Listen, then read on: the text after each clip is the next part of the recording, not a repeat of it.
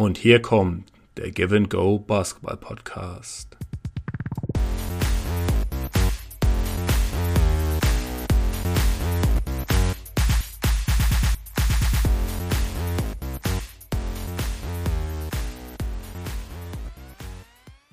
Willkommen, liebe Basketballfreunde und Basketballfreundinnen, zu einer neuen Ausgabe vom Give and Go Basketball Podcast. Äh, ich bin euer Host Ingo Levin und ich habe wieder mit mir auf der Leitung the one and only Janis Schäfer.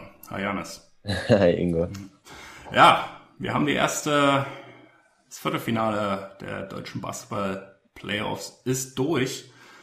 Ich habe ehrlich gesagt gedacht am Anfang, das wird eine ziemlich langweilige Nummer. Ähm, ziemlich viele Spiele wurden eindeutig entschieden. Hat sich eigentlich der Trend fortgesetzt, den man schon in der regulären Saison gesehen hat. Äh, das war die Saison mit dem größten Punkteabstand pro Spiel. Und ich dachte, oh Mann, ey, das wäre nur so eine langweilige Playoffs wie in der NBA. Aber ich muss sagen, am Ende, Viertelfinale war doch schon ziemlich spannend noch. Äh, wir hatten fünf Spiele, München gegen Ludwigsburg. Wir hatten ein Upset, Ulm schlägt Oldenburg in vier Spielen. Ja, lass uns da einfach gleich mal einsteigen in die Ulm-Oldenburg-Serie. Ich weiß, dein, dein Herz wird bluten als alter Oldenburger. Ja, ich habe, ähm, für mich kam es natürlich überraschend. Nicht, äh, nicht unbedingt, beziehungsweise die Überraschung war dann letztendlich gar nicht mehr so groß, wenn man das erste Spiel gesehen hatte. Da zeichnete sich ja schon ab, dass äh, Ulm da tatsächlich einige Vorteile haben würde, ähm, nachdem sie das erste Spiel ja auch gleich klauen konnten. Das ist so die, vor allem die Verletzung von Robin Smulders, die da sehr schwer wog und ähm, gleichzeitig natürlich ähm, naja, Schlüsselspieler wie Clement Prepelic, wie Chris Kramer, die einfach vor allem in den ersten beiden Partien nicht die Leistung bringen konnten, die sie eben in, in der zweiten Saisonhälfte zeig, gezeigt haben. Ähm, war dann doch überraschend, aber letztendlich, ich erinnere mich nach, nach Spiel 4 habe ich, weiß ich nicht, 20 Nachrichten bekommen von verschiedenen Freunden, so aus, aus Oldenburger Tagen, Baskets-Fans, ähm, die natürlich enttäuscht waren, aber eher, eher Richtung klassisch Oldenburg tendierten, weil weil das was ist, was Oldenburg über die letzten Jahre seit der Meisterschaft ausgezeichnet hat, wichtige Partien einfach wegzuwerfen und gerade in dieser Favoritenrolle äh, in den Playoffs immer wieder grandios zu scheitern. Also überraschend ja, ähm, aber irgendwie auch passend ins Bild, das Oldenburg über die letzten Jahre abgegeben hat. Also so äh, klassischer Geigenhumor. Naja, der ist mir ja als Berliner in dieser Saison äh, nicht ganz unfremd. ähm, ja, du hast schon angesprochen, als erstes Spiel gleich verloren und, und was mich ehrlich gesagt ein bisschen, also sehr überrascht hat, ist, wie Ulm doch eigentlich die Serie dominiert hat. Also ich bin jetzt mal ein bisschen Devil's Advocate ähm, und sage einfach, okay, Oldenburg, die haben ein Spiel gewonnen, ja. Das war ein Heimspiel und da musste Ricky Pauling, der alte Mann, 30 Punkte auflegen, damit Olden, äh, ja, Oldenburg überhaupt ein Spiel in der Serie gewinnt. Erschreckend oder eigentlich die Story der Serie definitiv ähm, die Matchups im Frontcourt. Ja, also Ulm hat, hat Oldenburg zerstört, kann man ganz ehrlich sagen halt. Das letzte Spiel äh, Katastrophe, gerade im, im Rebound-Verhalten. Ähm, ich meine, ist es wirklich so einfach, dass man sagen kann, okay, die Verletzung von Robin Smulders, also ich meine, Robin Smulders ist jetzt hier nicht irgendwie Shaquille O'Neal oder so, aber dass das äh, letztendlich Oldenburg aus der, aus der Bahn geworfen hat, dass das der Grund ist, warum halt ein an zwei gesetztes Team nicht in Ulm schlagen kann, was an sieben gesetzt ist? Na, es war einer von zwei Faktoren in meinen Augen. Also erstens muss man hervorheben und ähm, das ist vielleicht immer noch nicht so angekommen, aber das hat man jetzt auch gestern beim Halbfinalspiel äh, 1 gegen Frankfurt gesehen. Ulm spielt dieses Jahr eine gute Defensive. Das ist nicht mehr dieses Run-and-Gun-Team, das auf Verteidigung scheißt. Die sind wirklich rotieren gut. Ähm, und haben auch immer wieder Oldenburg mit taktischen Kniffen ärgern können. Vor allem ab Spiel 1 mit ähm, konsequentem, konsequentem Switching. So, das hat, das hat Oldenburgs Offensive, die, die in den letzten Saisonwochen ja wirklich sehr flüssig gelaufen ist, sehr aus dem Konzept gebracht. So, das war, das war Punkt 1, dass, dass Ulm da wirklich Mittel gefunden hat, dass, dass sie Oldenburg auch in der regulären Saison nicht wirklich gezeigt haben, ähm, mit dem sie die Offensive vor allem über die ersten Partien aus dem Spiel genommen haben. Und äh, der zweite Faktor ist eben, waren diese krassen Mismatches auf den großen Positionen. Ich meine, das, das war ja auch vorher, das, das war ja auch vorher klar, dass, dass Ulm da Stärken haben wird mit Raymond Morgan und Augustin Rubit, die beide sehr schnell sind, sehr athletisch, die ähm, gerne in die Mitteldistanz abrollen, gleichzeitig aber auch den Ball auf den Boden packen und zum Korb ziehen können. Ähm, und das deutete sich schon vor der Serie ab, dass Brian Quayle und Nemanja Alexandrov da nicht die richtigen sind, ähm, um diese, diese beweglichen Big Men vor sich zu halten. Und Robin Smulders, wie du sagst, ist kein Shaquille O'Neal und er hat in Oldenburg auch nicht die Entwicklung vollzogen, die er hätte vollziehen sollen. Gleichzeitig hat er aber dieses Jahr eine sehr solide Saison gespielt und er ist vor allem ähm, neben dem Rebounding, das er an beiden Enden ähm, dem Team gibt, ist er eben ein Spieler, der seine Größe ein bisschen schneller bewegen kann und der eben vor Spielern wie Raymond Morgan bleiben kann, der auch im Post bestehen kann gegen die.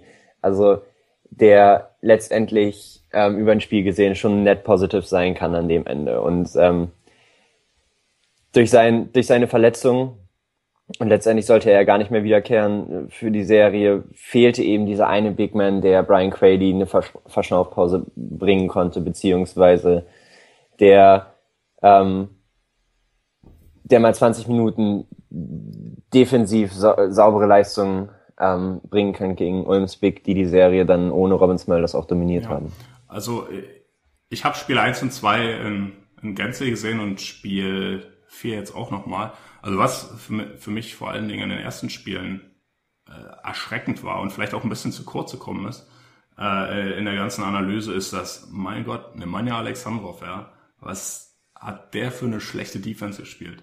Also man, man muss wirklich sagen, auch taktische Meisterleistung von, ähm, von Thorsten Leibernert und den Ullmann, die halt wirklich jedes Mal entweder Alexandrov oder Philipp Schwedem attackiert haben und, und, und Oldenburg hat eigentlich nie Stops bekommen und das hat sich so ein bisschen durch die ersten beiden Spiele gezogen, dass letztendlich Ulm scoren konnten, wie sie wollten, äh, was dann letztendlich auch in dieser Mega-Playoff-Performance von äh, Per Günther in Spiel 2 gemündet hat. Äh, klassischerweise ähm, wurde dann Alexandrov ab Spiel 3 gebencht und durfte halt nicht mehr spielen. Für mich eigentlich ein Move, den man eigentlich schon hätte vorher machen können. Ähm, wie siehst du die Sache?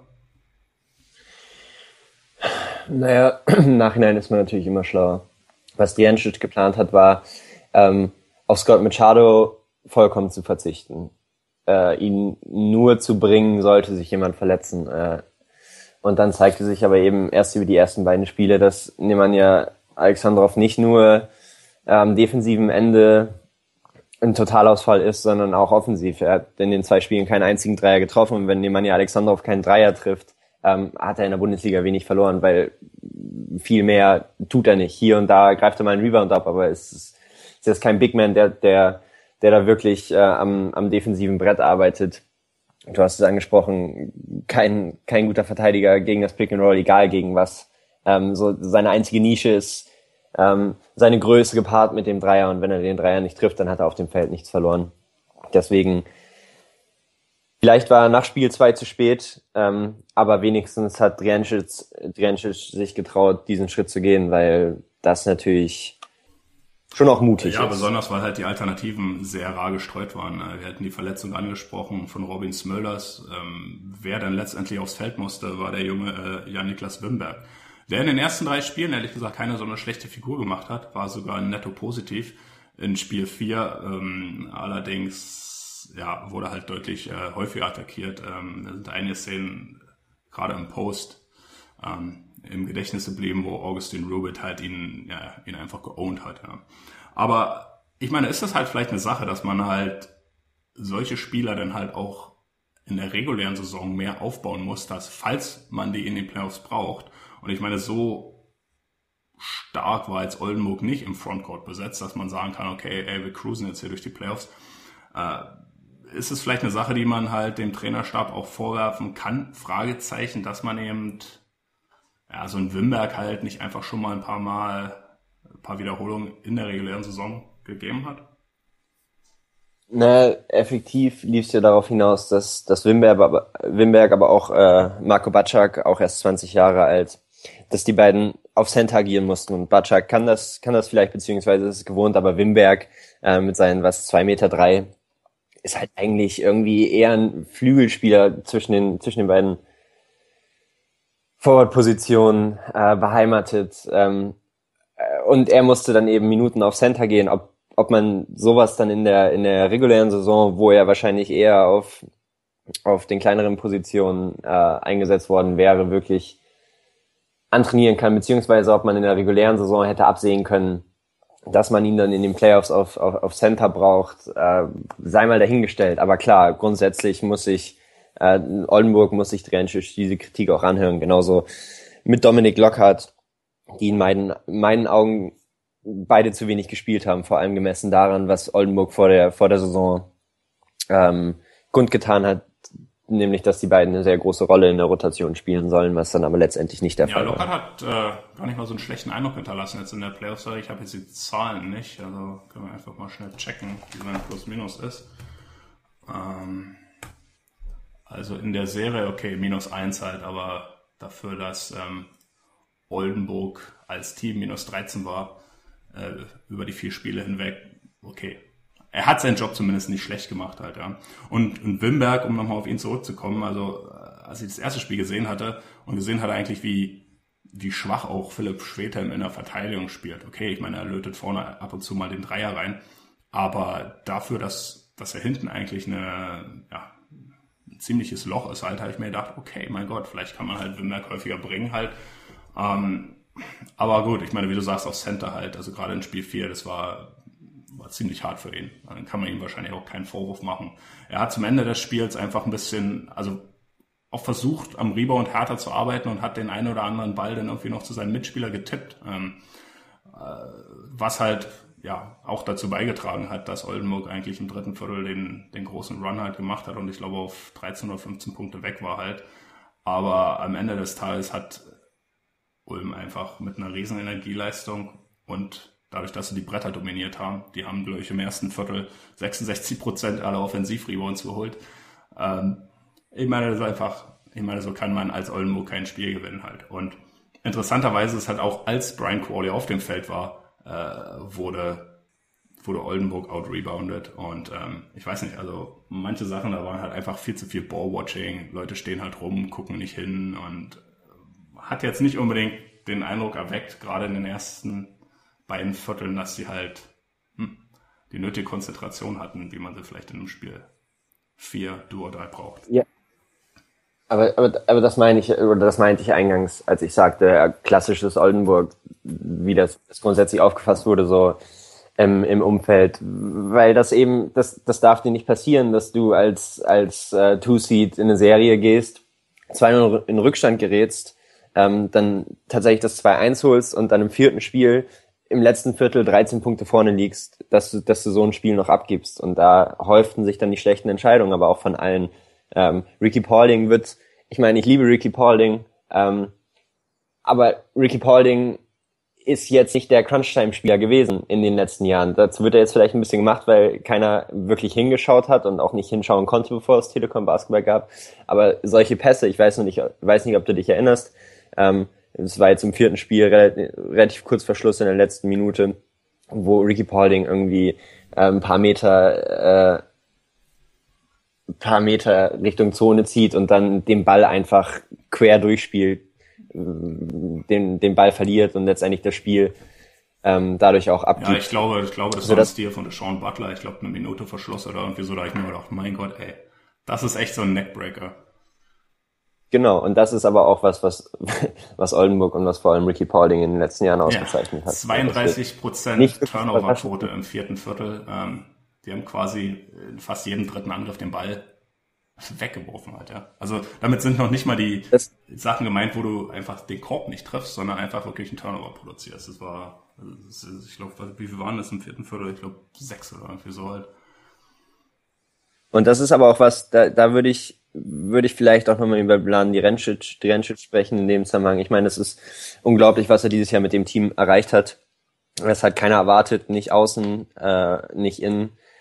Aber so gerade dieses letzte Viertel, er hat meines Erachtens sehr lange auf Scott Machado vertraut, von dem ich überhaupt kein Fan bin. Also ich habe hier und da gelesen, äh, wie er hochgejubelt wurde, beziehungsweise wie er Oldenburg in Spiel 4 gehalten hätte. Ich sehe das völlig anders. Ähm, ich finde, er hat sehr schlechte Entscheidungen getroffen, gerade ähm, gegen Ende des Spiels, hat Würfe genommen, die erstens sehr früh in der Uhr waren, zweitens sehr schlecht, beziehungsweise sehr, sehr gut gedeckt mit einer Hand im Gesicht, mit zwei Händen im Gesicht, ähm, hat, hat ein bisschen überdreht.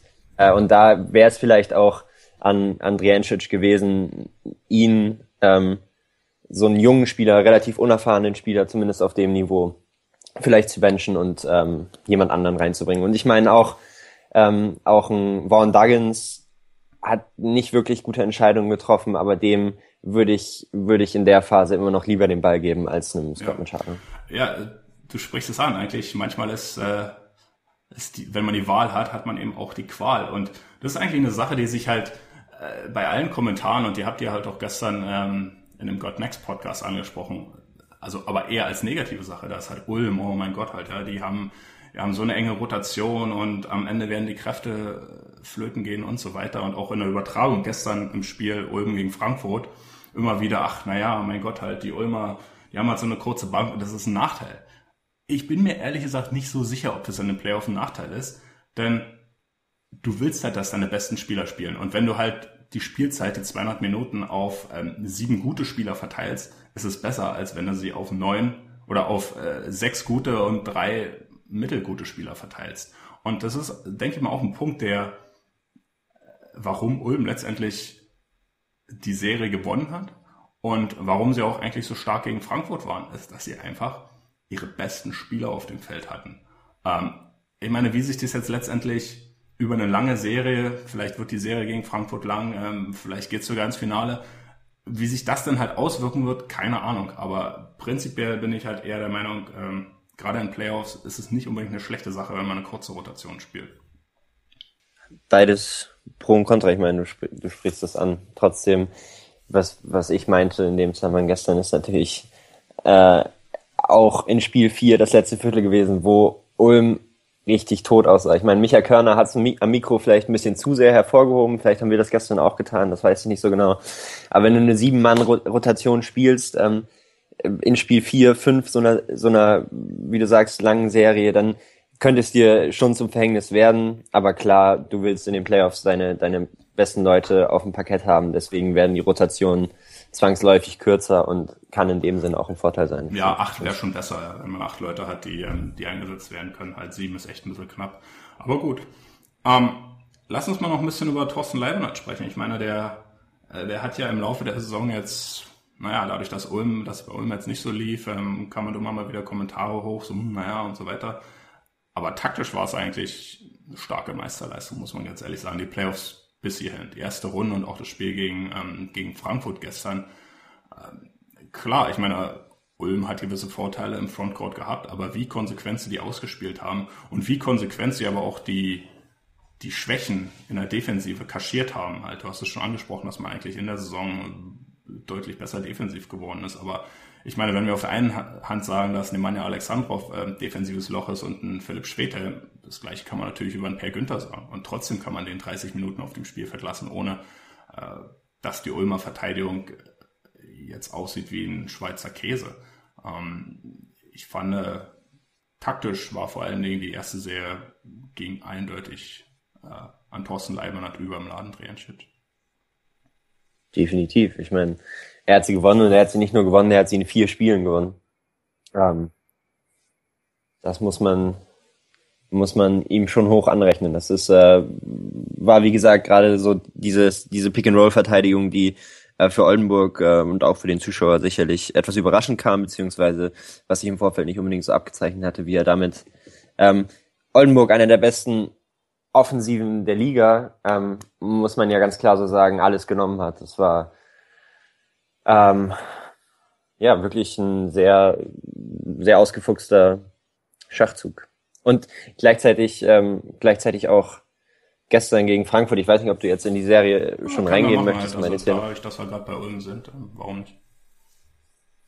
So, das ist, für mich hat sich, hat sich bei dem Spiel gestern, also wir sind, wir zeichnen das auf Samstagmorgen, äh, das Halbfinale 1 war gestern Abend, zeigt sich der große Unterschied in der Offensive zwischen, zwischen, zwischen Ulm und, und Alba. Ich meine, Alba hat, hat die gleichen Frankfurter gespielt. Über drei Spiele äh, hat Frankfurt alles geswitcht, was, ähm, was sie konnten, äh, am Ball und abseits des Balls. Und letztendlich wäre es an einem Team wie Alba gewesen, das gerne über groß geht, gerne nach innen geht, einfach die, die Mismatch, Mismatches am Zonenrand ähm, anzuspielen und über die zu scoren. So ein Kikanovic gegen Theodore, gegen Robertson, all die Leute, die er da immer wieder im Post gegen sich stehen hatte. Aber Alba hat es nicht geschafft, den Ball nach innen zu bringen, den, den Big Man anzuspielen, der da ein, Verteidiger gegen sich stehen hat, der 20 Zentimeter kleiner ist. Und das hat Ulm eben brillant gemacht. Das war für Ulm überhaupt kein Problem. Sie haben immer wieder ein Pick and Roll gelaufen, vielleicht zwei, das, den Switch erzwungen und dann ähm, über zwei Pässe Raymer Morgan oder Augustin Newwood am Zonenrand gesucht. Genau, Money. und das ist genau das Ding, dass es halt vorher über, über Action lief. Halt bei Alba ist es halt eher so gewesen, ähm, Stillstand, ja, und du versuchst, und der große Mann, der arbeitet da unten, drei Sekunden vergehen, versucht irgendwie sich Position zu arbeiten und dann soll irgendwie der Pass kommen. Aber entweder kann der Pass nicht kommen, weil halt schon halb gedoppelt wird oder beziehungsweise irgendein Frankfurter auf dem Sprung steht, die, diesen Entry-Pass abzufangen.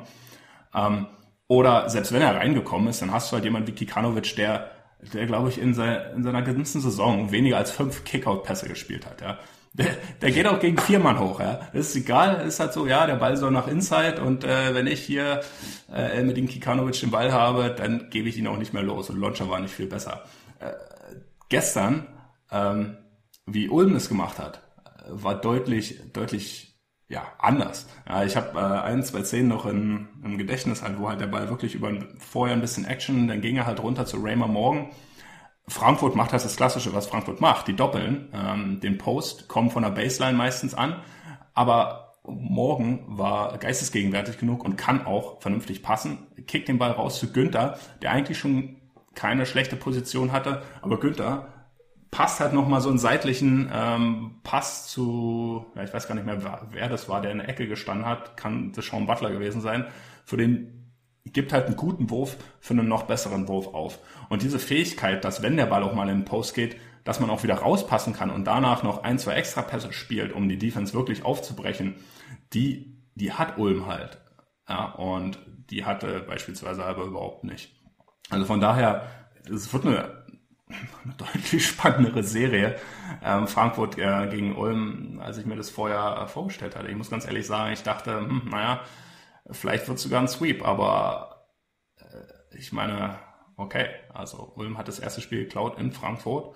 Da muss man gucken, wie die Kräfte halt reichen mit der kurzen Rotation, ob man halt vielleicht das zweite Heimspiel oder das erste Heimspiel, also das Spiel 2 gewinnen kann und dann sieht's mit 0-2 äh, schon ganz anders aus und wir äh, sehen vielleicht ein Ulm im Finale.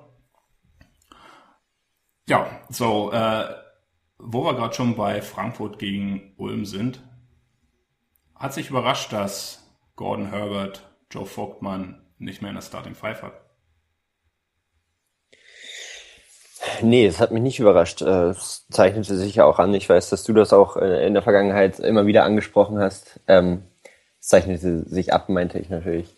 Äh, dass, dass Joe Vogtmann gerade gegen, gegen kleinere, schnellere, agilere Big Men ähm, immer wieder gebencht wird, auch in der Crunch Time. Ähm, in der Rückrunde immer wieder hat Morrison vierte Viertel oder ähm, Crunch Time an sich äh, zu Ende gespielt und äh, Joe Vogtmann nur von der Bank aus zuschauen können und äh, in letzter Konsequenz fiel dann eben gegen ein sehr kleines Team wie Ulm aus der Starting Five ähm, war, war nur logisch, aber das zeichnet ja auch dieses Frankfurter Team aus, dass sie, dass sie irgendwie auf alles theoretisch zumindest eine Antwort finden können und dass sie so breit aufgestellt sind, ähm, dass, dass sie solche Entwicklungen vorher absehen und ähm, darauf reagieren können. Das ähm, würde ich jetzt gar nicht unbedingt Joe Vogtmann die, die Spielbarkeit in dieser Serie absprechen. Im Gegenteil, ich denke, man hat gesehen, er ist dann, er hat dann die zweite, zweite Halbzeit gestartet und ähm, Frankfurt quasi im Alleingang im Spiel gehalten über die ersten fünf Minuten. Sehr schöne fünf Minuten übrigens, sehr flüssige, keine Auszeiten, wenig, wenig Calls. Ähm, die, diese fünf Minuten waren wirklich schön anzusehen und ich glaube, da hat Joe Vogtmann sechs, acht Punkte in Folge gemacht für Frankfurt, die einzigen Punkte. Ja, hatte jetzt im Spiel zehn Punkte gehabt, ähm, gegen Alba, erstes Spiel vier Punkte, zweites Spiel fünf, drittes Spiel sechs. Ähm, also ich, also ich liebe Joe Vogtmann, okay, ich, er ist sicherlich einer der talentiertesten und, und vielversprechendsten deutschen Center. Also mir jetzt keiner falsch verstehen. Aber ich finde, die die Story, die oder die Geschichte, die halt so ein bisschen über ihn erzählt wird, die ganze Saison so, oh mein Gott, er ist der beste deutsche Center und er steht zu Recht im Second All BBL Team und so weiter. Ich finde, da ist halt auch viel, fließt sehr, sehr viel ein, diese erste, ähm, also die, die gute Hinrunde, die er gespielt hat. Ja. Er hat eigentlich keine besonders starke Rückrunde mehr gespielt und er scheint auch jetzt in den Playoffs eigentlich, ich will jetzt nicht sagen abzubauen halt, aber das ist nicht so, dass man sagt, okay, wow, Joe Vogtmann dominiert jetzt hier und, und ist jetzt so der, der Gamechanger. Also man kann vielleicht sogar sagen, dass in den Playoffs Mike Morrison der bessere Frankfurter Center ist.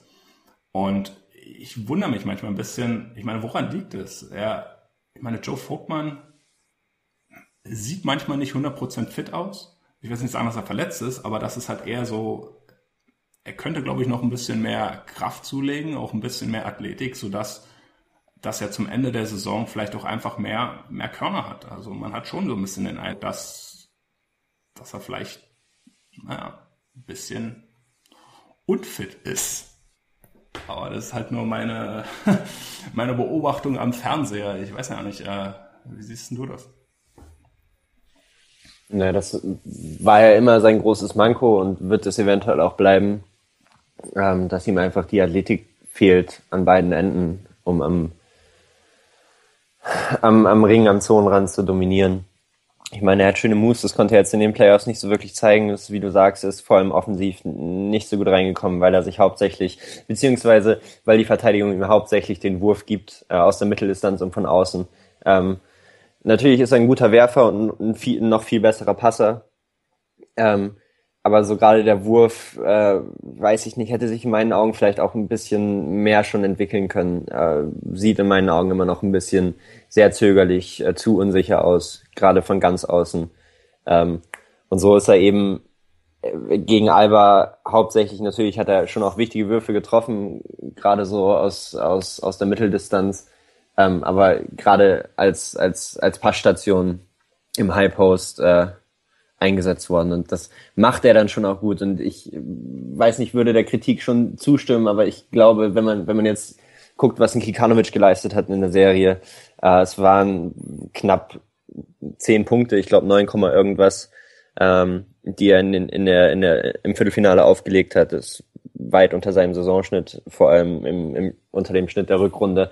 Und da hatte Vogtmann schon auch großen Einfluss, weil er weil er es geschafft hat, Kikanovic so hart zu bearbeiten in der Defensive, dass, dass er nicht so wirklich ins Spiel äh, und die Serie gefunden hat. Also klar, eigentlich würde ich, äh, sollte man, könnte man mehr von ihm erwarten, ähm, gerade offensiv, aber als Totalausfall würde ich ihn jetzt nicht bezeichnen. Und natürlich Mike Morrison ist streckenweise ähm, der passendere Spieler, einfach weil er defensiv noch ein bisschen mehr zu bieten hat und ähm, offensiv mit seiner Athletik, vor allem in Ringnähe, ähm, sehr effizient abschließt.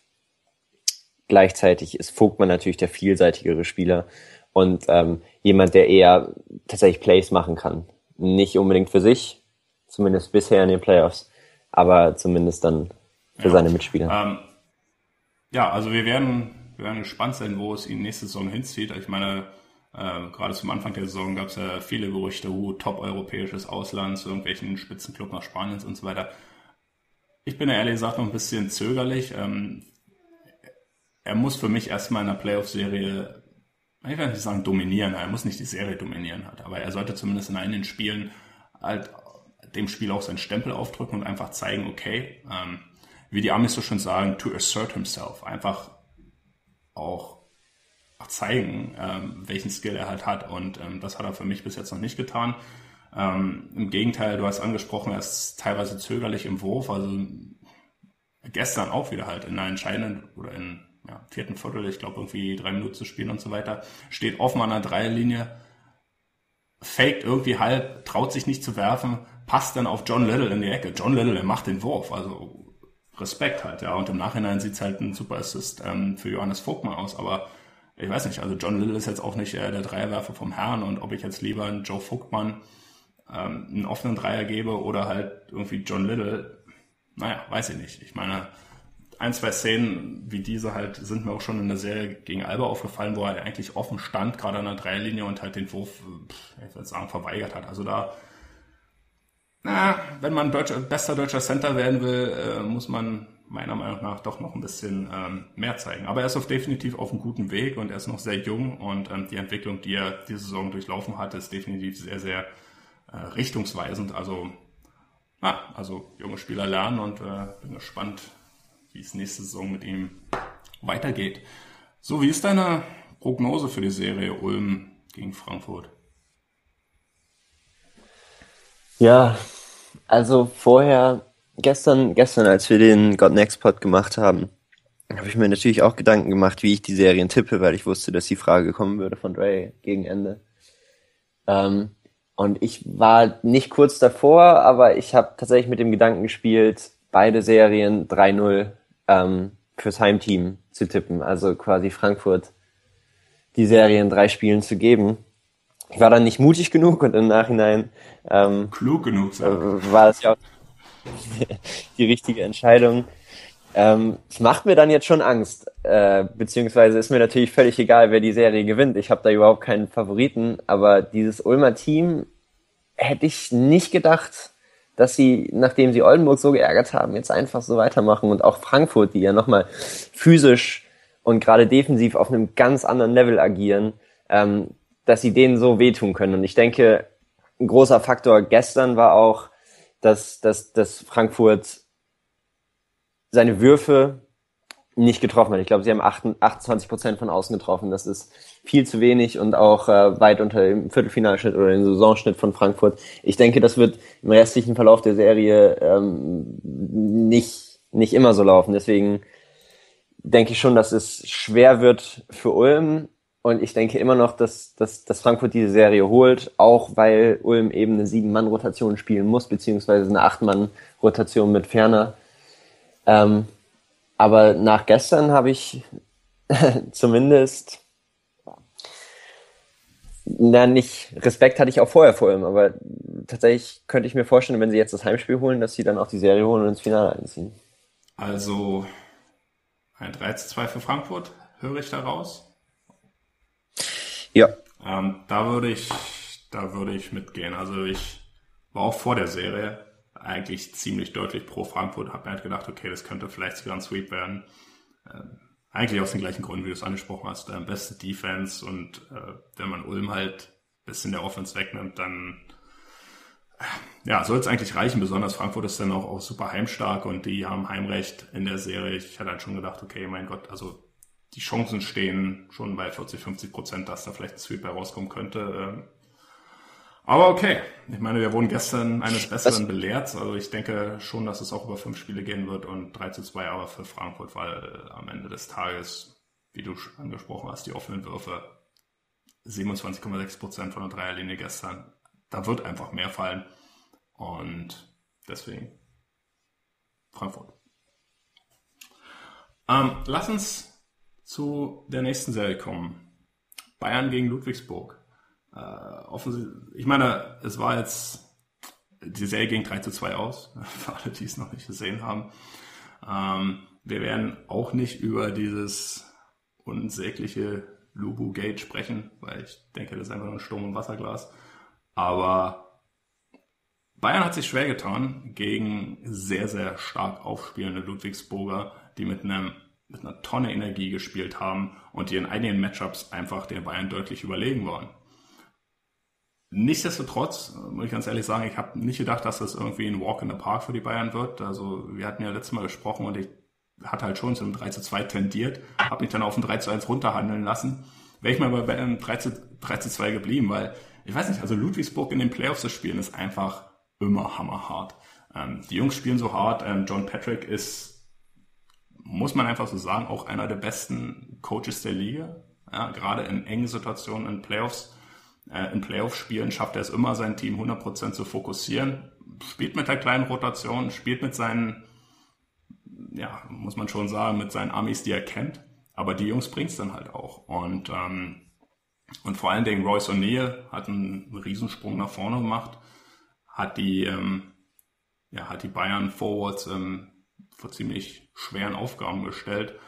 Und unterm Strich muss man allerdings sagen, und warum ich auch gedacht habe, dass äh, Bayern das Ding auch in Spiel 5 ziemlich deutlich gewinnen wird, ist, dass ich meine, Ludwigsburg war das schlechteste Team von der Dreierlinie während der Saison, ja. Und dann hat man irgendwie so ein Spiel, wo äh, Sean Huff in einem Viertel irgendwie drei von vier oder, oder vier von fünf reinhaut und die halt deutlich über ihrem Saisonschnitt ähm, von außen getroffen haben.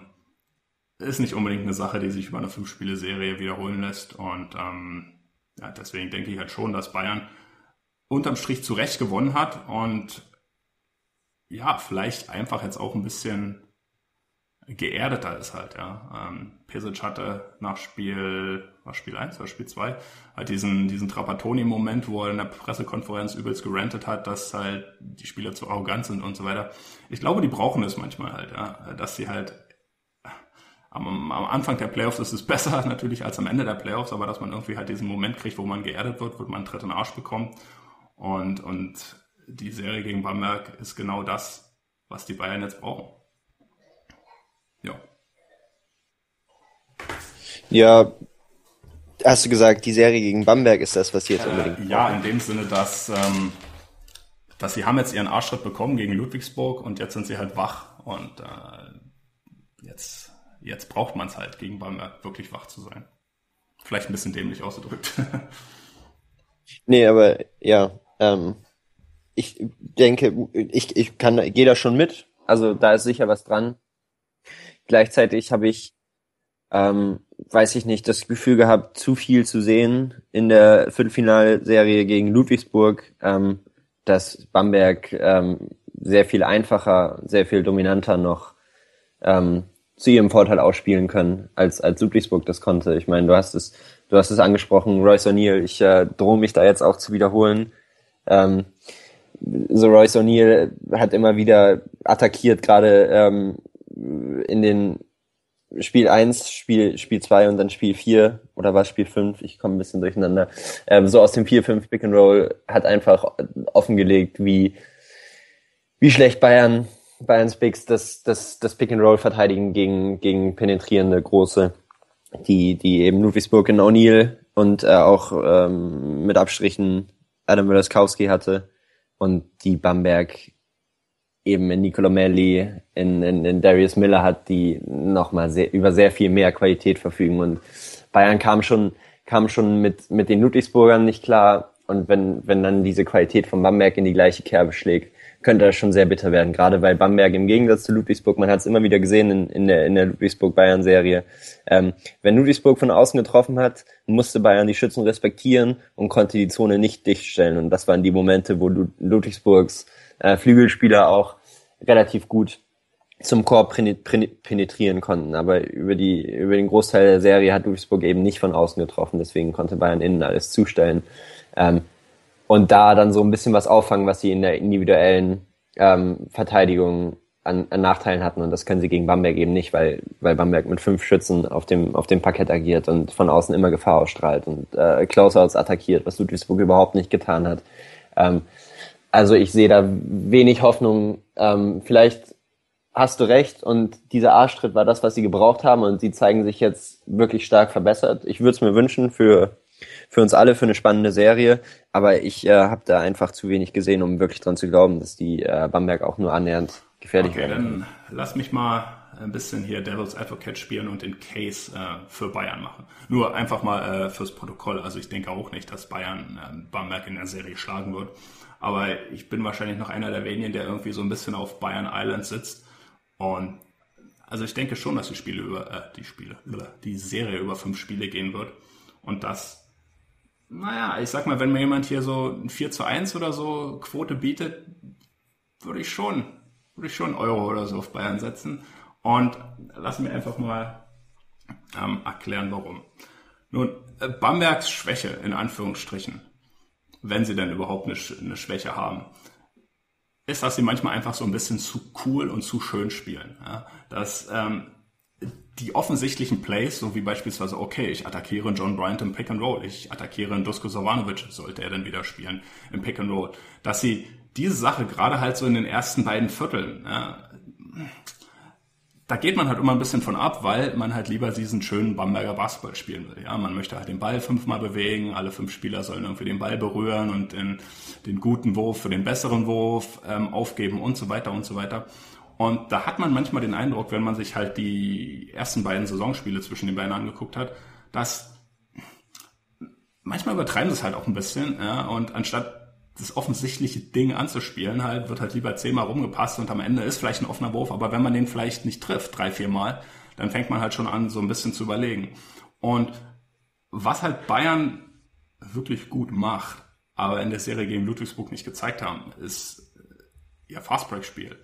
Sollte Bamberg einfach so äh, irgendwie in den ersten beiden Vierteln so ein bisschen rumeiern und irgendwie dann zehnmal passen, aber den Wurf nicht treffen und, und der Ball fällt irgendwie in John Bryans Hände und er kann schnell einen Outlet-Pass spielen, dann sind es halt schon mal schnell zehn Punkte oder so, die Bayern vorne ist. Und ähm, ja, da besteht halt eine Möglichkeit, dass man den Vorsprung irgendwie ähm, über die Zeit rettet. So eine zweite Sache ist, wenn ich mir die Spieler angucke, ja, die bei Bayern spielen, da sind Leute bei, die haben richtige Eier. Ja. Also Bryce Taylor ist, ist wahrscheinlich ah, ja, einer, einer der, der krassesten Spieler der Bundesliga, aber auch Nia Djedovic, der über weite Phasen der Saison nicht an seine letzten Leistung heranknüpft hat. Aber wenn es drauf ankommt, ist er immer da. Er war auch in Spiel 5 ähm, da gewesen gegen Ludwigsburg. Und Gott sei mein Zeuge. Ja, also ich habe einige riesen Nijadedovic-Spiele in Berlin erlebt, wo er halt jedes Mal, wenn es drauf ankam, ähm, hat er irgendwie noch diesen extra Gang gehabt und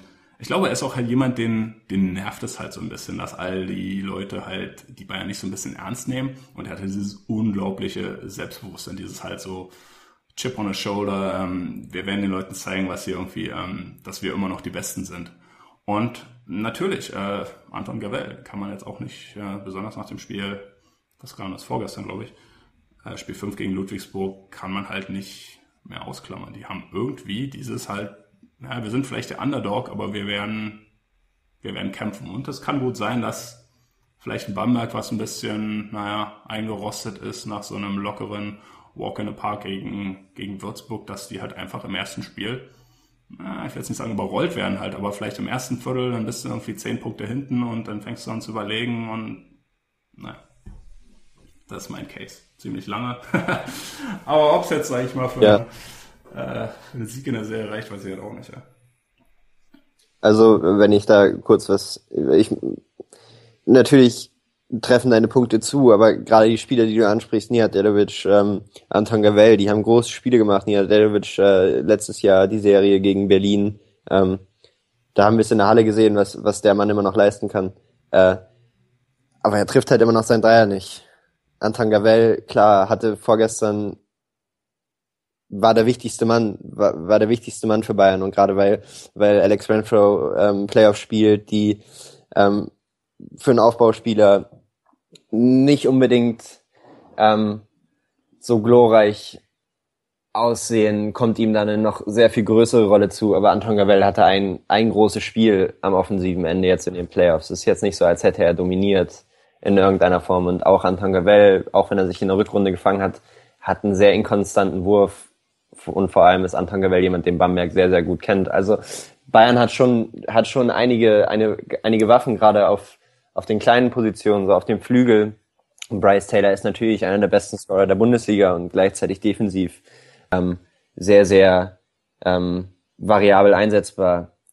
Gleichzeitig hatte Bamberg auch noch nicht die Chance zu zeigen, was sie können, beziehungsweise so diesen Cool, den du, den du ansprichst, den sie vielleicht entwickeln und ähm, äh, den Gegner unterschätzen. So, das kann man vielleicht nach einer, nach einer Serie gegen Würzburg ähm, prognostizieren. Gleichzeitig kann man ein bisschen zurückgucken, ähm, was, was Bamberg diese Saison schon geleistet hat, wenn es wichtig wurde. Also sie haben Preos geschlagen zweimal, sie haben Barcelona geschlagen, sie haben äh, Laboral, äh, Baskonia geschlagen und vor allem haben sie Czeska Moskau geschlagen. Ähm, also in den wichtigen Spielen waren sie immer da und haben ähm, die Top-Teams in Europa geschlagen und auf dem Niveau sehe ich Bayern München nicht annähernd. Ja, vor allen Dingen, weil weil ein paar Sachen haben mich wirklich gestört bei Bayern in, in der Ludwigsburg-Serie und das waren vor allen Dingen die, die Lineups, die, die Pesic hat spielen lassen. Äh, also wir haben Paul Zipser beispielsweise, ja, von dem ich ziemlich viel halte und der eine gute Saison gespielt hat. Ja. Der hat in der regulären Saison knapp 18 Minuten gespielt, in Playoffs jetzt nur noch 14 Minuten, hat eine deutlich weniger, ja, geringere Usage-Rate und war vor allen Dingen in den ersten, in den ersten vier Spielen, glaube ich, fast ausschließlich auf der 3 eingesetzt. Er hat halt Pesic mit seinem großen Frontcourt gespielt, ja, Bryant mit Thompson zusammen und dann war halt irgendwie äh, Zipser auf der 3. Ja, und musste halt sehr, sehr häufig gegen jemanden wie Royce O'Neill verteidigen ist nicht so sein Ding. Ja, also es wäre halt viel besser, wenn er auf der 4 gespielt hat und als er dann in Spiel 5 fast ausschließlich auf der 4 gespielt hat, konnte er entsprechend eben auch einen Adam Waleskowski äh, ziemlich rösten.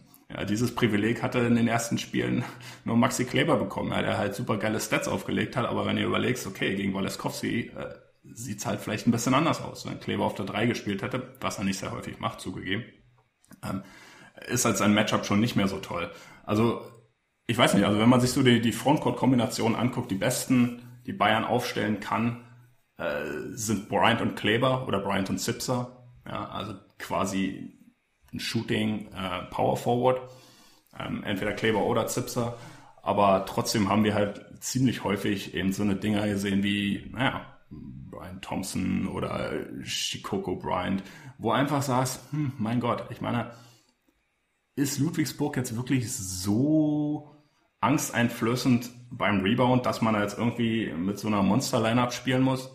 Ich denke, da war einfach, ja, ich sagen Fehlentscheidung halt, aber äh, schon irgendwo vielleicht ein bisschen zu viel Angst auf dieses Traditionelle. Ich meine, Pesic hat es irgendwie, ich glaube, im Spiel 4, Vorspiel 4 angesprochen. Naja, Ludwigsburg, ja, beste Offensiv-Rebound-Team der Liga. Äh, dementsprechend müssen wir halt irgendwie die Bretter dominieren. Aber da ist vielleicht einfach ein bisschen viel zu viel dieser Traditionalismus äh, verhaftet, dass man sagt, uh, Rebound ist das Allerwichtigste, was irgendwie Spiel entscheidet, während man halt dieses, dieses Spacing und Shooting dann einfach mal hinten runterfallen lässt. Also vielleicht lernt man aus Spiel 5, weil ich denke, vor allen Dingen in der zweiten Halbzeit hat man halt einfach gezeigt, dass, ähm, dass es durchaus äh, besser ist für Bayern, wenn, ähm, wenn sie halt eben nur mit einem, in Anführungsstrichen, Center spielen und dafür lieber das Feld breit machen. Und ich fand es auch ehrlich gesagt nicht schlimm, dass Dusko Sovanovic ausgefallen ist. Von dem halte ich ja, also zumindest in Summe jetzt nicht so viel. Ich meine, er ist ein toller Spieler, wenn er irgendwie offensiv 10 Minuten, 15 Minuten gehen kann, aber naja, defensiv kriegt er halt häufig genauso viele Punkte rein. Besonders im Crunch-Time, wenn er dann einfach mal einfach schon keine Luft mehr hat und dann trotzdem irgendwie Würfe auflötet. Ja, Savanovic ist halt, kann, kann halt offensiv immer eine sehr große Rolle spielen, klar. Ähm, aber letztendlich sehe ich, sehe ich das wie du. Es äh, ist ein bisschen unklar, was Passage vorhat und ähm, wie er auf die auf die ähm, Small Ball Lineups der der Bamberger reagieren wird. Ich sehe da eigentlich äh, die beste Chance in, einer, in, in, einem, in einem Frontcourt mit Zipser und dann Thompson oder Chikoko auf der 5, weil alles andere eben Schwierigkeiten haben könnte, defensiv zu überleben gegen all, all das, was, was Bamberg da auf groß, auf groß spielen kann. Ähm, und das wird, das wird Pesic nicht tun. Er wird nicht Zipser über große Strecken auf der 4 aufbieten und vor allem auf, auf Bryant, Savanovic, all diese Leute verzichten, zumindest wenn sie gesund sind. Ähm, ja, und wenn er das nicht tut, dann ich meine, Kleber hat eine gute Serie gespielt, gerade am offensiven Ende, aber du hast es angesprochen. Defensiv sah in meinen Augen nicht immer gut aus, auch wenn das äh, überall irgendwie ein bisschen anders beschrieben wurde. Äh, ich finde, er hat sehr, nicht sehr große Schwächen offenbart. Er war immer noch besser als, als die Alternative Savanovic, aber ähm, er hat gegen Waleskowski und, und äh, Royce O'Neill eben große Probleme gehabt und die werden gegen Darius Miller oder Nicolo Melli nicht kleiner. Ähm, deswegen, ich bin mittlerweile an dem Punkt, wo ich sagen würde, Kleber größer Zipser, ähm, was so das Gesamtpaket angeht, aber Zipser könnte defensiv eben noch ein bisschen größeren Einfluss nehmen, als Kleber das tut auf der 4. Deswegen äh, bin ich gespannt, ob Pesic da ähm, bisschen öfter drauf zurückgreift. Das wäre in meinen Augen auf jeden Fall gewinnbringend. Ja, also stimme ich mit dir überein. Ich denke auch nicht, dass Bayern überleben kann gegen Bamberg, wenn sie irgendwie mit, mit zwei, in Anführungsstrichen, traditionellen Big Men, das wäre in dem Fall, sage ich mal, Bryant und Thompson oder Thompson und Chicago, wenn sie da über, über lange Strecken spielen. Also die brauchen schon entweder Kleber oder Zips auf der 4 und ob sie das wirklich machen werden, ähm, ja, ich bin auch so ein bisschen, ähm, naja, hab halt nicht so, bin nicht so zuversichtlich äh, diesbezüglich. Ähm, ich denke, ein großer Schlüssel, ich meine, haben wir letztes Mal schon angesprochen und ich wiederhole mich da halt auch, wird immerhin noch John Bryan sein. Und nicht, dass ich denke, oder nicht, dass ich halt besonders viel äh, Zuversicht habe, dass, dass er jetzt halt eine Monster-Serie rausholen wollte. Ähm, das hat jetzt, sage ich mal, die Performance gegen Ludwigsburg nicht gezeigt. Aber wenn Bayern eine Chance haben will gegen Bamberg, dann muss es, dann muss John Bryant einfach besser spielen. Also in Spiel 4 ist er auch nur von der Bank gekommen. Übrigens auch so eine Sache, die ich überhaupt nicht verstehe, warum einfach ein Shikoko, der irgendwie einen Großteil oder der jetzt nicht so häufig gespielt hat in einer, in einer regulären Saison und dann eigentlich immer von der Bank gekommen ist, warum der dann plötzlich in so einem entscheidenden Playoff-Spiel irgendwie die Starterrolle bekommt. Also ich meine, das sind so, so taktische Sachen, wo ich mich frage, so, hm, muss man jetzt wirklich anfangen zu experimentieren? Äh, ist die Zeit des Experimentieren nicht eigentlich die reguläre Saison und nicht unbedingt ein, äh, ein entscheidendes Playoff-Spiel? Aber gut, sei es drum. Aber Bryant, der dann irgendwann, ich weiß gar nicht, im zweiten Viertel oder so gekommen ist, der sah so rostig aus. Ja. Ich meine, er sah so noch deutlich langsamer, als er sonst aussah. Das sieht man bei ihm immer besonders schön, dass wenn er loslaufen will, dass er erstmal immer diesen, diesen kleinen Galoppschritt macht halt. Boah, der hat, glaube ich, zehn Minuten Spielzeit gebraucht, um überhaupt irgendwie in die Gänge zu kommen. Und, und ja, also ich denke aber, wenn er irgendwie von Anfang an spielen kann und man ihn irgendwie warm bekommt, ja, dass er halt zumindest Rebounds holt. Ja, verteidigen tut er nicht, aber er muss zumindest Rebounds holen, damit er halt die Outlet-Pässe spielen kann für eventuelle Fast Breaks. Äh, besteht eine Chance. Ähm, würdest du, wenn du dich jetzt entscheiden müsstest, angenommen Savanovic ist fit, ähm, äh, angenommen alle sind fit, wen würdest du unten lassen, Savanovic oder Chikoko? Äh, rauslassen, rauslassen ja, oder? Ne? Justin Cobbs. okay. Ah, fuck it. Ja, ja, natürlich vergessen. Okay, Justin Cobbs kann man natürlich. Nee, also wenn äh, zwischen den beiden ist halt schwierig. Also natürlich würde ich sagen, Chikoko kann kann defensiv ähm, größeren Einfluss nehmen. Gleichzeitig dich von vornherein komplett gegen Savanovic zu entscheiden, das würde mir auch sehr schwer fallen, weil der eben immer noch bei all, bei all den Mankos, die er defensiv hat, ähm, ist halt ein unglaublich spielintelligenter Spieler. Er ist unglaublich erfahren. Ähm, er hat Bayern offensiv ähm, durch die erste Saisonhälfte getragen. Also auch wenn er defensiv Probleme kriegen sollte, offensiv kann er halt immer noch großen Einfluss nehmen. Und deswegen würde es mir schwerfallen, mich ähm, von Beginn an zu 100 Prozent auf jemanden zu versteifen, der schon, der zwar schon 120 Bundesligaspiele gemacht hat, Chikoko jetzt, ähm, aber eben immer noch jung ist und auf dem Niveau noch nicht annähernd so viel geleistet hat wie hm. Savanovic. Äh, für mich ist es ein bisschen schwieriger, die Entscheidung. Ähm, schlicht und ergreifend also wenn ich das einfach mal taktisch sehe, und ich meine, ich kann da halt völlig falsch liegen, das, das ist schon gut möglich halt. Aber wenn wir uns die Matchups angucken, angenommen, du spielst immer mit einem Center, ja, dann würde John Bryan starten und Maxi Kleber, das wäre, sag ich mal, der Frontcourt. Und irgendwann, wenn die zweite Fünf kommt, äh, wäre es dann halt Zipzer zusammen mit Chikoko. Und bei Bamberg würde da wahrscheinlich Daniel Theiss auf der Fünf spielen. Ähm, der natürlich durch sein Shooting und so weiter, was gut ist, aber jetzt auch nicht herausragend, ähm, schon für Bamberg das Feld weit macht. Aber Nachteil hat Bamberg halt dann natürlich, weil die brauchen halt jemanden, der im Post verteidigen kann. So ein Shikoko kann im Low Post Daniel Theiss sehr gefährlich werden. Das denke ich schon, weil äh, Theiss ist, sage ich mal, jemand, der kann es gibt ja verschiedene Arten von Verteidigung. Ja, du kannst, sag ich mal, wenn du jetzt im Pick and Roll switchst und du musst halt einen Guard vor dir halten, das kann er sehr gut. Er kann halt dieses, dieses Defense in Space, ja, im offenen Feld, dass er da irgendwie was abdecken kann und so weiter. Ähm, oder wenn er von der Weak Side kommt, dass irgendwie jemand anders zum Korb geht und er irgendwie von der anderen Seite angeflogen kommt und den Wurf noch blockt, da ist er sehr gut. Aber im 1 gegen 1 in der Post-Defense hat er halt noch Defizite, weil schlicht und ergreifend er natürlich auch nicht ähm, den Körper jetzt hat und jemand wie Shikoku, der hat durchaus auch schon ein, zwei Moves drauf unten in einer, ähm, im Post, so dass man da hat vielleicht die paar Minuten, wo die zweite Fünfen gegeneinander spielen, naja, man könnte Bamberg zumindest ein bisschen gefährlich werden und überlegen, ob sie halt Thais dann runternehmen müssen. Und wenn jetzt Harris auf der 5 spielt, ich meine, es wird halt noch schlimmer. Halt. Ja, ähm, aber das ist halt so, sag ich mal, die Überlegung, die ich jetzt halt hätte, ähm, ob ich jetzt Savanovic unten lasse und dann vielleicht mal Shikoko bringe. Aber wir werden halt letztendlich äh, sehen, wie sich Svetislav Pesic entscheidet. So, wie ist deine Prognose? 3-1 beim Mac. Okay. Äh, meine Prognose ist 3-2 beim Merck. Ich bin mir, also ich würde schon sagen, dass die Serie über fünf Spiele geht. Ähm, ich denke auch, wie ich eingangs schon gesagt hatte, dass eine nicht nullprozentige Chance besteht, dass Bayern das Ding wirklich reißt halt. Ähm, dabei wäre entscheidend, dass sie wirklich das erste Spiel halt holen. Ähm, ich bin gespannt. Äh, irgendwie gestern waren irgendwie die Quoten, dass Bayern das Finale erreicht, irgendwie 1 zu 4,5. Das ist so schon so, so ein bisschen mein Sweet Spot, wo ich sage, okay, wenn man diese Serie wirklich fünfmal wiederholen würde, ist es nicht drin, dass Bayern einmal von fünfmal weiterkommt. Wir, wir werden sehen halt. Wir werden sehen. So, ähm, wollen wir noch ein bisschen Alba Frankfurt machen? Klar.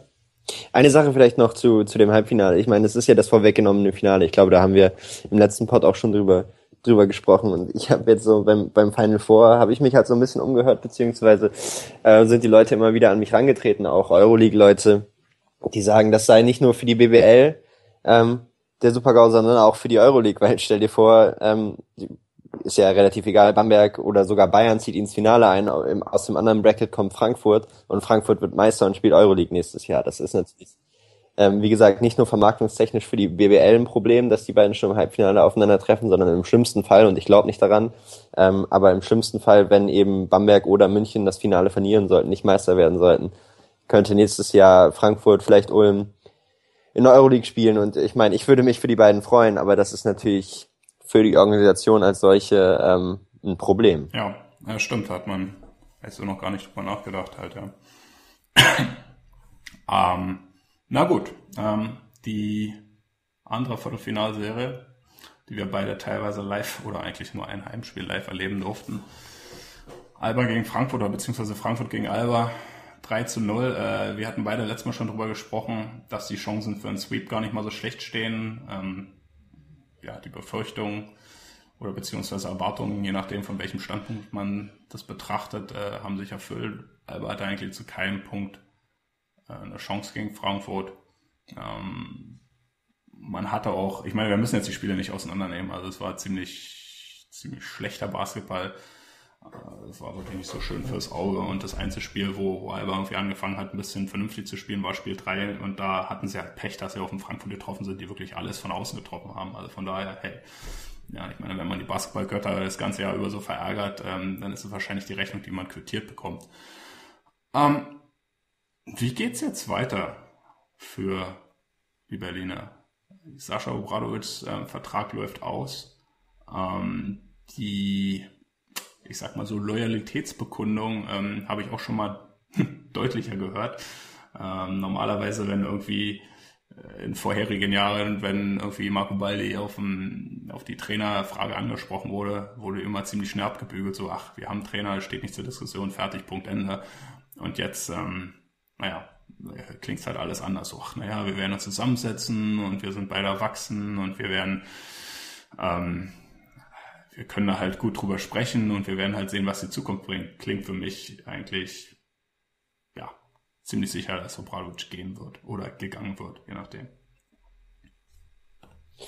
Ja, ich ähm, gehe auch davon aus ähm, und wünsche es mir, würde, würde Alba auch einen Neustart wünschen, jetzt mit äh, Hima Ojeda, dass der, dass der so ein bisschen das Team und dazu gehört auch der Trainer nach seinen Vorstellungen gestalten kann. Ich denke, davon kann, kann Alba nur profitieren. Jetzt beim, beim Final Four waren auch äh, Saschas, war auch Saschas Team in Berlin vielleicht für Verhandlungen. Ich ähm, weiß es nicht. Ich hoffe eigentlich, dass sie, dass sie mit ihm abgeschlossen haben. Beziehungsweise ich kann mir da nicht anmaßen, irgendwie äh, mir irgendwas zu wünschen. Aber ähm, ich denke, für Alba als, als, als Verein wäre es wichtig, nach den Jahren unter Sascha die in meinen Augen nicht erfolgreich verliefen, beziehungsweise ähm, vielleicht ein bisschen zu lange ging, dass, dass sie jetzt was Neues anfangen, weil ich denke, dass, dass auf der einen Seite es auch unter neuem Trainer schwierig wird, mit den Großen zu konkurrieren, das ist keine Frage. Das Budget ist einfach zu weit hinter denen. Aber ich denke, dass, dass gerade Berlin äh, mit so einer großen Halle sehr stark auf Eventpublikum angewiesen ist. Und auch wenn sie Jahr für Jahr ähm, wieder neue Höchstwerte verzeichnen, denke ich, dass, dass man schon gemerkt hat dieses Jahr, dass die Stimmung im Publikum so ein bisschen kippte, ob das Basketballs sehr gespielt wurde. Und gerade Eventpublikum, auf das Alba eben angewiesen ist, ähm, wird nicht unbedingt wiederkommen, wenn sie diesen Steinzeit-Basketball sehen. Deswegen, ich würde mich freuen, ähm, wenn sie da in eine andere Richtung gehen, ähm, Basketball stilistisch und das ist unter Sascha Obradovic eben nicht möglich, weil der seine Basketball zu spielen.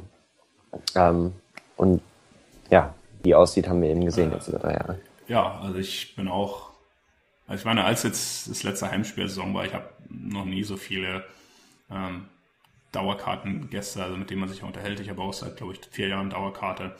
Ähm, gehört, die eigentlich letztendlich irgendwo erleichtert waren. Sagen, okay, jetzt ist die Scheißsaison endlich vorbei. Ja, können wir in Ruhe in Urlaub gehen und gucken, was nächstes Jahr kommt. Also es war jetzt nicht so. Und das hat man auch im Team gespürt.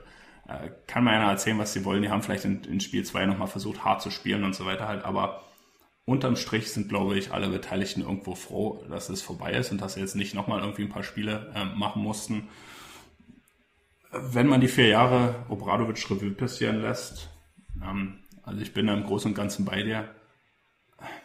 Ich meine, eine Sache, die man ihm auf jeden Fall zugutehalten muss, ist, dass das Alba vorher, zumindest in der öffentlichen Wahrnehmung, so wie so eine Art ruderloses Schiff war. Dass irgendwo dem eine Identität gefehlt hat, dem auch Gesichter gefehlt haben und so weiter. Zumindest in der Wahrnehmung. Ja, ich will nicht immer sagen, dass es die Realität ist, aber zumindest in der Wahrnehmung hat sich das in den letzten vier Jahren geändert. Ähm, man ist zwar nicht mehr Teil der großen 3Bs, aber man ist zumindest in der öffentlichen Wahrnehmung immer noch halt ja, eine wichtige Nummer, während man halt vorher irgendwo ein bisschen, naja, ich will jetzt nicht sagen belächelt wurde, aber es war zumindest irgendwo so immer die Frage, quo war dies Alba? Und in den vier Jahren, naja, man, man wusste zumindest, was man bekam mit Alba. Man, man bekam harte Defense, man bekam in Anführungsstrichen mit Leib und Seele. Und das hat sicherlich auch dazu beigetragen, dass eben die, zu, die Zuschauerzahlen in der Halle nicht nach unten gegangen sind, trotz der eigentlich durchwachsenen sportlichen Leistung. Aber auf der anderen Seite, wenn man sich eben die Saisonergebnisse anguckt, also die erste Saison und jetzt die letzte, die vierte, waren jeweils die, ja, die schlechtesten äh, regulären Spielzeiten der Vereinsgeschichte. Also es ist nicht unbedingt ein Ruhmesblatt. Ähm, jeweils ging es mit 3 zu 0 im Viertelfinale raus. Ähm, Im zweiten Jahr ging es dann halt im Finale ging es ins Finale, wo man, ich glaube, auf dem Weg ins Finale hat man Artland und Ulm geschlagen. Das waren jetzt auch nicht irgendwie so die, die, die Brecher-Serien. Ja. Im dritten Jahr, eigentlich dem besten Jahr, mit dem besten Team, ähm, ging es nur bis ins Halbfinale. War eine epische Serie, keine Frage, aber es ging eben doch nicht weiter. Man hat nie gegen irgendwie die Großen gewonnen.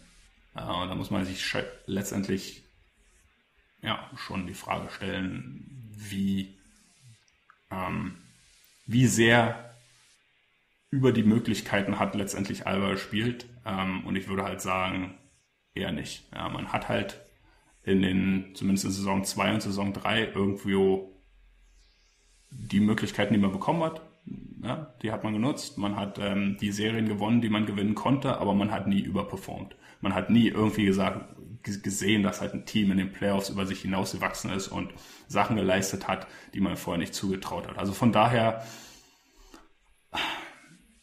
denke ich halt auch, dass generell so die, die Coaching-Leistung in den letzten vier Jahren, ja, die war jetzt nicht überragend. War solide, aber nicht überragend. Und nach vier Jahren ist wahrscheinlich auch der richtige Zeitpunkt, auch jetzt mit, wie du sagst, mit einem neuen Sportdirektor, dass man einfach neue Wege geht. Jener Sportdirektor, der ähm, der in ein, zwei Interviews, ich meine, das ist eher mehr im Seitensatz halt, aber der dann halt auch, als er gefragt wurde, welchen Stil und so weiter er bevorzugt, halt schon irgendwie sowas sagt wie, ach naja, ist halt wie alle halt. Leute wollen schönen Basketball sehen, viele Körbe, spektakuläre Aktionen halt, ja. Das war jetzt nicht direkt in Anspielung auf Obradovic, aber das ist so eine Sache, die ich halt daraus lese, dass er vielleicht halt doch auch jemand ist, der da vielleicht doch einen anderen Stil bevorzugt. Also von daher bin ich mal gespannt, wer da als nächstes ähm, an der Seitenlinie stehen wird in Berlin.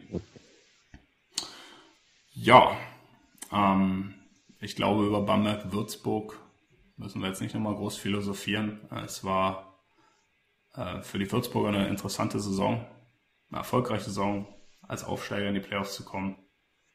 Aber naja, im Schnitt irgendwie mit 30, 40 Punkten ähm, vom Bamberg abgeschlachtet zu werden, ist jetzt nicht unbedingt eine Sache, wo wir nochmal ein Recap drüber machen müssen. Nee, es ist auch, also ich, wie du angesprochen hast, es war natürlich eine erfolgreiche Saison für Würzburg. Ich denke, ähm, es war dann letztendlich schon glücklich, dass sie in die Playoffs eingezogen sind, äh, beziehungsweise zeigt ihre Formkurve stark nach unten. Deswegen verwundete dann auch nicht unbedingt, dass, dass Bamberg sie so auseinandergenommen hat, haben halt so ein bisschen Größe auf Drew Joyce gestellt und ähm, sie in die Mitteldistanz gezwungen und dadurch war die Serie eigentlich schon im ersten Spiel entschieden.